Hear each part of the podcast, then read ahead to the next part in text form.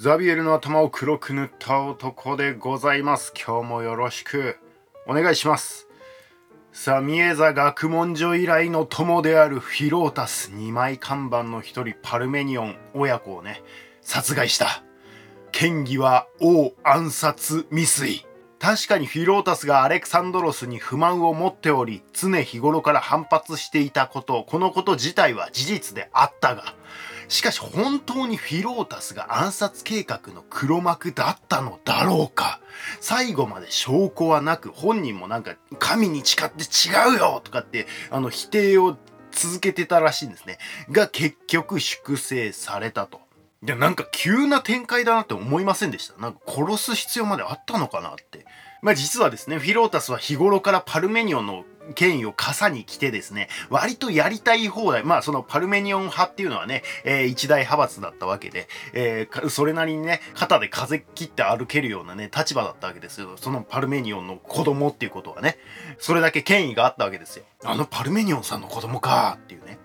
その権威を傘に来てですね、割とやりたい放題をしていたと。で、贅沢三昧したりとかね、えー、してたらしいんですね。で、で、アレクサンドロスに対してだけじゃなくて、他の側近たちにもですね、傲慢な態度を取りまくってたらしいんですね、フィロタス。まあまあ実際ね、騎兵隊長っていう、それなりに立派な立場についてたわけですからね。だからシンプルに周りから嫌われてたらしいんですよ。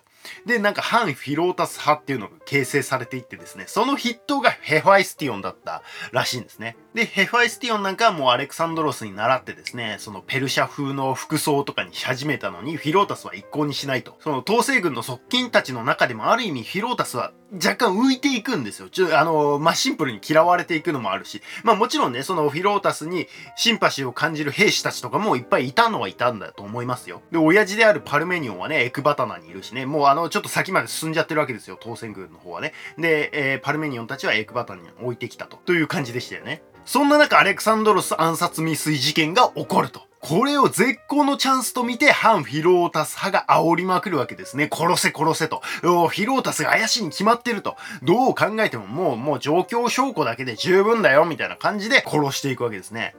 で、アレクサンドロスもいずれパルメニオン派を乗り越えなければならない。乗り越えなければこれ以上東征は続けられないというふうに踏んだんでしょう。親子ともども殺害、粛清に踏み切ったわけですね。そしてフィロータスが務めていた騎兵隊長の後釜はヘファイスティオンとクレイトスがついた。これはヘファイスティオンだけだとあまりにね、もう露骨なパルメニオン派おろしと思われてしまうので、まあ、ヘファイスティオンがどう考えてもアレクサンドロスのもうパートナーであることはもう100も承知だったわけですよ。周りからしてもね。なのでもう自分のね、あの、愛しい人をこう優遇したのかって思われないためにも、まあ、クレイトスというフィリッポス時代からの人望がね、兵士たちからの人望も熱い人間をつけたのではないかというふうに言われています。なので、騎兵隊長を2人で務めるみたいなあ体制になっていくわけですね。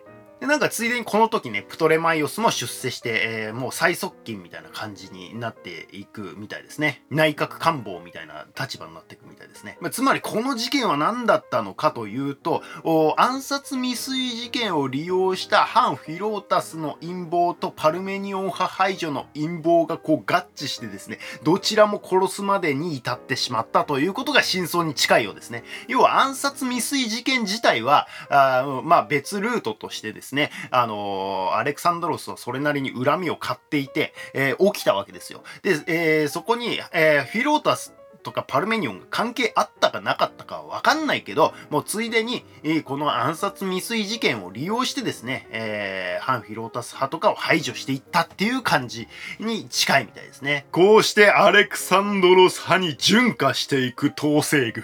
順化って怖いっすよね。ベッソスを追い、バクトリアへ。バクトリアですね。北西の方。に行きます。あ、ごめんなさい。今この辺です。はい。で、えっ、ー、と、エクバターナこの辺ね。で、ベッソスを追い、バクトリアにずんずん向かっていくというわけですね。あのダレイオスを殺したベッソスですね。その道のりがまた超絶に過酷って。冬のヒンドゥークシュ山脈っていう、まあ、でけえ山があるんですけど、それをもう超えてですね、ヒンドゥークシュ山脈って別名インド人殺しって呼ばれてるらしいですね。もう極寒すぎて足が凍傷になるもの続出みたいな。雪の反射が眩しすぎて、まあ標高も高くてね、雪の反射が眩しすぎて失明するもの多数みたいな。そりゃフィロータスも反対するわっていうね。それは行きたくねえわ。それでもベッソス打つべしの思いで乗り越えるわけですね。ようやくヒンドゥークシュ山脈を越えて今のアフガニスタンの首都カブールあたりまで、えー、来ました。で、えー、まあ暇だから近くにアレクサンドリアを建てたりとかしたらしいですね。あで、そういえばあの前回ギリシャ同盟軍解散したって言ったじゃないですか。前回だったかちょっと忘れたんですけど、えー、解散したって言ったじゃないですか。で、ボーナス持たせてなんか国に帰らせたみたいな説明をしたと思うんですけど、でもなんかこれ本によってはですね、国に帰らせたんじゃなくて、まあ国に帰らせた人もいたんでしょうけど、おそれプラスですね、各地にこう建設したアレクサンドリアに入植させたみたいな記述もありましたね。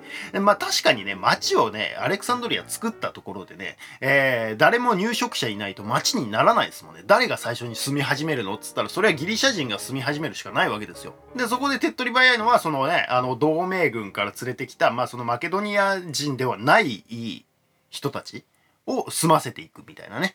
えー、いう感じにしてたみたいですね。まあだから、ある意味、流刑みたいな感じに近かったらしいですね。え、こんなとこに俺ら住むの？みたいな。こんなわざわざこんなとこまで来たのに、え、ここに一生住まなきゃいけないの？みたいな感じも若干あったみたいですね。ちなみにテッサリア騎兵は統制軍についていってます。やっぱテッサリア騎兵は忠誠度が高いんでしょうね。そしてカブールで冬を越して春になると行軍再開していくと。もう一つ峠を越えるとついにバクトリア地方に入っていくと。しかしここからベッソスがいるであろう場所までの道のりもさらに過酷でですね、灼熱の砂漠が続いていくわけですよ。暑さで倒れるもの足す、川に着いたのにこう慌てて水を飲んだせいで気管を詰まらせて死ぬものみたいな書き方をしてましたね。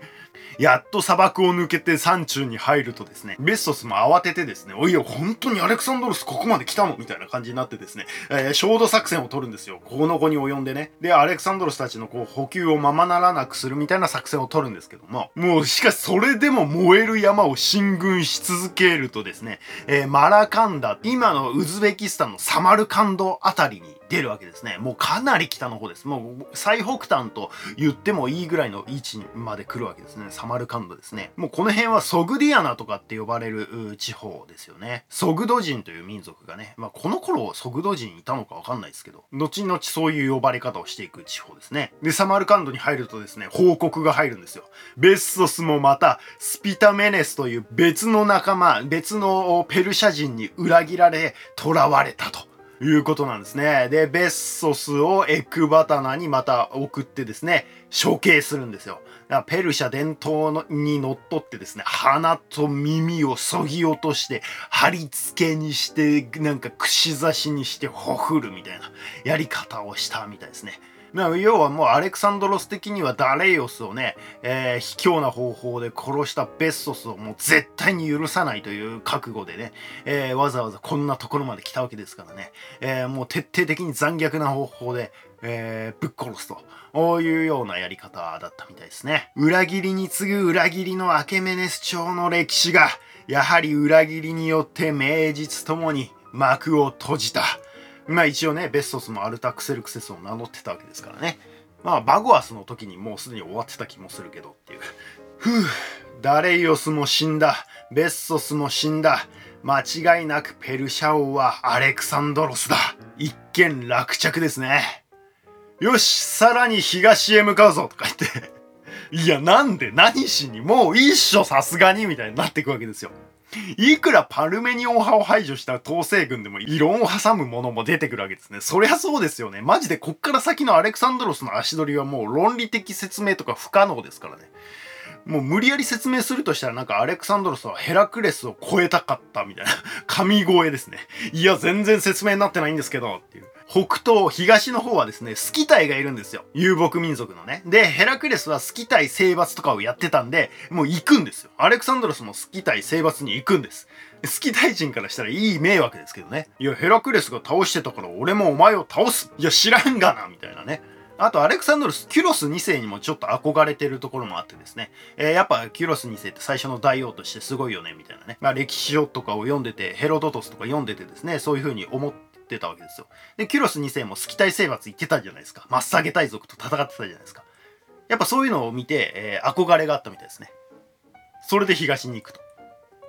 そ、まあそんなことで、まあ北東の方というか東の方にね、えー、向かおうとしたところですね、えー、現地の山岳民族3万人に突然襲われる事件っていうのが 急に起きてですね、大変なことになるんですよ。これ結構脈絡なく起きるんですけど、多分まあ現地の山岳民族はですね、アレクサンドロスたちがこの山に入ってくることめちゃくちゃ嫌がってたっぽいんですね。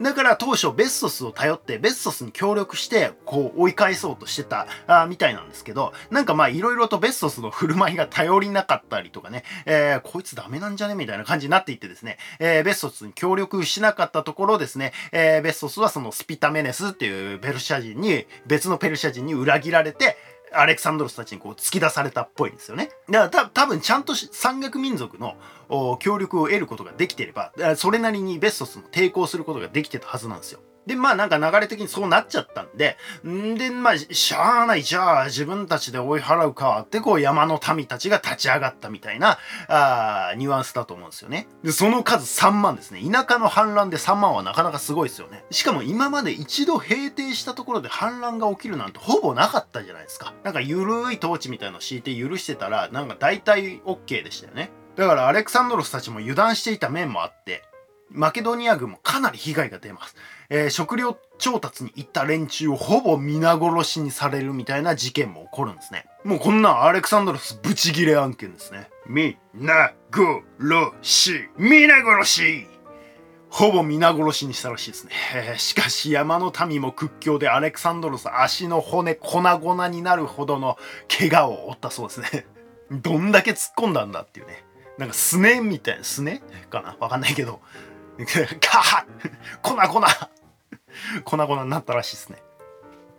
ようやく平定できたソグディアナ地方ですね。を尻目にですね、さらにこう北東に向かっていくと。えー、で、最果てのアレクサンドリアっていうのを東の方に作るんですね。アレクサンドリア・エスカテとかって言いますね。で、まあそこでね、あるある程度こうね、えー、アレクサンドロスの傷をが癒えるまで待つわけですよ。で、アレクサンドロスの傷も徐々に癒えてきたと思ったら、今度はなんか生水飲んでめっちゃ腹下すんですね。そしたら今度はですね、あのベッソスを裏切って突き出したスピタメネスっていうペルシャ人いたじゃないですか。そのスピタメネスが反乱を起こすんですよ。ある程度アレクサンドロスはスピタメネスのことを信用してたんですよ。その、ね、突き出してくれた側だから。なのにスピタメネスは裏切ったわけですね。もうなんなんマジでみたいな。ペルシャ人は裏切りしかしないんかと思う連中ももうマケドニア軍には出てくるわけですよ。ペルシャ人マジなんなんみたいな。ね、味方にもペルシャ人いっぱいいるんですよ。もうだから、なんかそこでこちょっとこいつらマジなんなのみたいな、こう味方になってきちゃうわけですよね。それもスピタメネスは各地の山の民の残党みたいなのを集めててですね、まとめてこう相当な勢力になってるらしいということなんですね。最悪のタイミング。アレクサンドロスゲリピーで動けませんからね。で、平定に部隊を送り込むがスピタメネスに巧妙になんか砂漠に引き込まれて平定部隊が全滅みたいな。さらにスピタメンスは草原の民スキタイとも連携しており、スキタイの巧みな馬術とゲリラ戦法に翻弄され、それから2年、アレクサンドロスたちは最果ての地で釘付けにされるんですね。2年もっていうね。なんか徐々に戦争が自ら仕掛けるものではなく反乱が起き対処して攻められては対処してみたいな展開になっていくんですよ。受け身になって対処対処の連続になる。イラつく。アレクサンドロスだけではなくみんなイラつくんですね。ああ、もう中国大陸の日本軍みたいっていうね。かなり苦戦しながらもアレクサンドロスも回復してきてですね、えー、マケドニアからの援軍もまあ、ここで来たりしてですね、局地戦を一つ一つ潰していくんですね、確実に。一つ一つ皆殺しにして、一つ一つ虐殺して、徐々に平定していくみたいな。人はいないけどね、みたいな。おぞましいっすね。もうそれだけもう殺戮を繰り返しまくるわけですから皆もう心身ともにすさんでいくわけですよでそんな中ですねあの事件が起こる。NEXT アレクサンドルス編酒と槍。そのまんまっていう。次回も真実は多分一つじゃない。説はいっぱいある。